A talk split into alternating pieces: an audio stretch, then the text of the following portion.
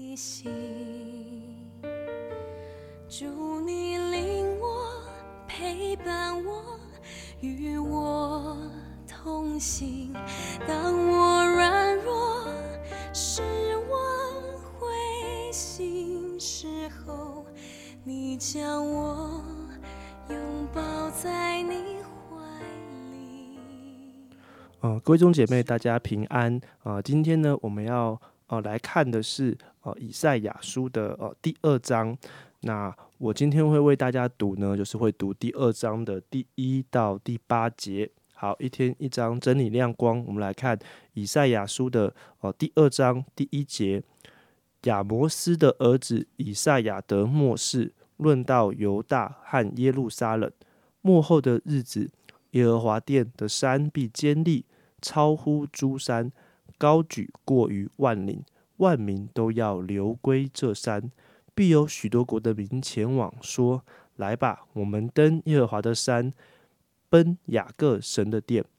主必将他的道教训我们，我们也要行他的路。因为训诲必出于西安，耶和华的言语必出于耶路撒冷。他必在列国中施行审判，为许多国民断定是非。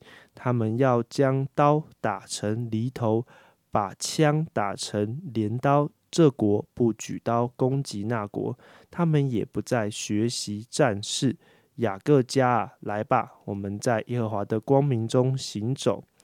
耶和华，你离弃了你百姓雅各家，是因为他们充满了东方的风俗，做关照的像非利士人一样，并与外邦人击掌。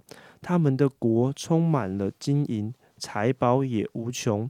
他们的地满了马匹，车辆也无数。他们的地满了偶像，他们跪拜自己手所造的，就是自己指头所做的。好，我们把时间交给严正长老。好，各位好朋友、弟兄姐妹，大家早安。今天进入以赛亚书第二章，哈，我想呃一开始呃这段圣经让我们非常的兴奋，哈。那先知预言到了在末后的日子，有一件事情就是耶和华殿的山要这个高举过万岭，哈，万民要来流归这山，哈。好像他描述了在末后日子耶路撒冷的这个盛况，哈。那这也可以说是预言到弥赛亚的国度，万民要来寻求神，好。那这一座山，它的高度，它之所以高过万岭，不是因为它的海拔比较高，好。那我想这座山是因为它的源头，它对上，呃，是连接着天，连接着这位创造的主，呃，它所有的知识不是于来自呃来不是来自于人的推理，不是来自于人的智慧、人的揣测、人的经验，他所有的智慧啊，是来自于这位创造万物启示的神。我想这是他呃被称为至高的一个原因，因为他和这位至高的神连在一起。好，那这也是在幕后的日子，神透过教会在地上，哈，特别我们想到在以佛所书讲到，好像基督在教会里是他是充满那个万有者，呃，教会是他所充满的。啊，教会在上帝的心意里面扮演着一个非常关键的角色哈。好，那嗯、这个耶和华殿将要高举超过这世上的万有，耶和华殿的山要超过这世上所有的山头。认识耶和华的知识要成为最关键、最核心的部分。哈，这个世界为什么会想要来认识神呢？啊，这是我在看这段圣经的时候，我心里在想的问题：为什么这些原本不认识神的百姓，他们会想要来登耶和华的山，要奔雅各神的殿呢？为什么他们里面会产生这样的一个渴望呢？他们想要认识的是以色列人在圣殿里的那一个宗教礼仪吗？对不起，我稍微连接到昨天啊、我们的的这个这个分享里哈，犹太人在圣殿里面每天、每个星期、每个月、每年不同的日子、不同的节期，他们有献不完的祭，有许许多多，我姑且说是在呃宗教上的这种繁文缛节的这些规矩。请问外邦人是被他们献牛献羊等等这些敬拜的礼仪吸引吗？还有许多那个犹太人洁净不洁净的分别规矩，或者你认为吸引外邦人想要来登耶和华的山，是因为以色列人他们在认识耶和华之后，他们带着对神的敬畏顺服。以及他们从神所领受的，呃呃智慧启示，在世在这个世界上活出了一个蒙福的生活，因此吸引万国万民来认识神呢？啊，我相信是后者。这个部分也回应了昨天我们分享的内容。啊，如果神的百姓啊，把信仰当作是一种宗教，神只被局限在圣殿敬拜的礼仪里面。不断重复的一种应付的宗教模式，我不知道这个世界上会有哪一个民族、哪一个国家会对这样的宗教礼仪有兴趣。但是相反的，当神的百姓把他的真理实践出来的时候，他们所生活的一个国度是一个充满了爱、公平、公义的国度，这就吸引万国万民想要来寻求认识他们是怎么做到的。然而，他们会发现，在这一个蒙福生活的背后，并不是科学的发展，也不只是一个道德的水准。在这一切蒙福生活的背后，所能够运作出来的啊，这个这个，呃，不是因为这些因素，它的核心是在于这群百姓乃是一群与神有正确的连结、有正确的关系。他们是活在上帝的教导和启示之下，透过。这一个正确的关系所带出来、所展现出来一个活泼的生命力，而这是万国万民被吸引来，以至于他们说：“那我也要来登耶和华的山，那我也要来奔雅各神的殿，我要来寻求神的道。神啊，求你把你的道也教导我们。”嗯，在这样一个情况之下，我想特别值得我们留意的是，在呃第六节到第九节哈。所描述的耶路撒冷的现况，恰好与前面几节经文提到那个未来啊，先知所预言哈未来的荣景是完全相反。前面提到的是耶路撒冷成为万国争相学习仿效的对象，但是现况的耶路撒冷却是一群离弃了神的百姓，向着外邦的文化、偶像的风俗来学习。他们羡慕外邦的金银财宝、车辆马匹所带来的富足强盛，所以你看，这是一个完全相反的局面。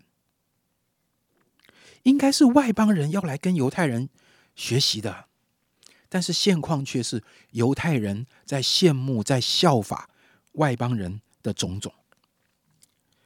弟兄姐妹，在这个完全相反的局面之中。我们能相信以赛亚书第二章一到四节所预言的内容有一天会实现吗？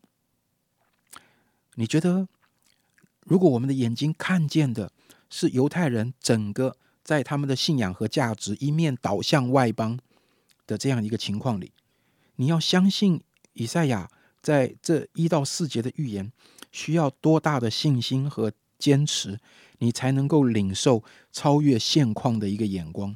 把神透过先知所预言的当做是真实的呢？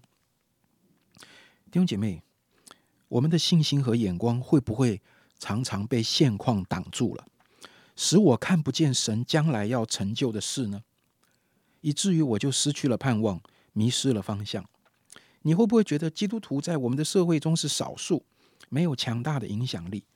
这个世界上其他的宗教或者种种不合真理的思想和价值观，他们好像充满着力量，他们好像主导着这个社会上人们的心思意念、行事为人的准则。呃，这段时间你进去 Seven，你进去全联，你去看，一定有一个摊位，一定有一个蛮大的区块，特别被分别出来要卖中原普渡的商品。不就是这样吗？多少时候我们从这些区域走过去，我们就只不过是把要买的牛奶、要买的鸡蛋结账完，我们就走过去，我们一点感觉都没有。你觉得基督徒在这个世界可以有多大的影响力呢？当这些不合真理的思想和价值观似乎充斥着力量，在主导人们的心思意念和行事为人的准则的时候，我们会不会害怕我们自己和我们的下一代要在这个冲击中失败呢？这样的浪潮是没有办法抵挡的，是这样吗？让我们再看一次一到四节，在末后的日子，万民会流归这山。这样的一个预言非常可能已经在应验的过程中，在弥赛亚的国度，在教会的时代，这件事情正在发生。或许你觉得我们的环境感觉上并不明显，但是我想，首先我们要关心的是，我自己的心，我自己的脚步流归这山吗？你愿意来登耶和华的山吗？你愿意来寻求主的教训，渴望他将他的道路指教我们吗？顺流而下。或是逆流而上的抉择，已经摆在我们的眼前。我相信，我们每一个主日到神的面前来敬拜他，绝对不是走完一个宗教仪式的程序，而是一次又一次的宣告耶稣基督是我们的主。我敬拜他，而且我降服他，我的全人全心都是如此。每一次来敬拜他，就是表明我心中的渴望和期盼。我要来寻求他的道，走他的路。为此。我愿意在我属灵的家，也就是教会所提供给我的各种资源里，竭力的向前奔跑。我相信并且期盼上帝透过教会帮助我来登耶和华的山。我不是孤单的，我们乃是一群一起登山的群体。弟兄姐妹，你看到的现况和上帝的应许有很大的差别吗？这个差距会使你的信心软弱吗？我想告诉你的是，这个差距不止你看见，神也看见了，而且他看得比我们更清楚、更深入。但是他仍然透过先知以赛亚宣告末后的日子必然发生的景象。你相信神能够成就这样的事吗？我真的鼓励我们用祷告来回应神的应许，愿神帮助我们，让我们看见神可以使用我们在我们周围的环境中，吸引人来登耶和华的山，吸引人。来寻求神的道，这节经文跟我们是有直接又密切的关系的。好，那我们就一起来祷告。啊，亲爱的神主，感谢你透过今天啊严正长老的分享，让我们可以体会啊今天在啊一到啊五章这边哦一到五节这边的一个啊关于那个好像。呃，主你要掌权，然后万国要来流归呃这山，然后万民要来寻求你，主啊，这是一个呃是一个真实会发生的事情，也帮助我们弟兄姐妹。可能有时候我们在生活当中，或是遇到一些呃困难，或是呃跟这个世界的呃潮流或者是想法有冲突，有好像有不一致的时候，我们不会被呃这样的一个。啊，境况所困住，我们可以再次透过呃这几节的经文，知道啊主你是掌权的神，也因也相信主，你可以啊使用我们，让我们好像也成为这个世界的祝福，让人可以透过呃我们也可以啊来决定要说，他也要登耶和华的山，他也要来奔啊神的殿，他要寻求啊这位真神主你的呃教导。谢谢你愿主你祝福弟兄姐妹今天一整天的生活。我们这样祷告是奉主耶稣基督的名求。阿门。妹你是我的力量祝你是我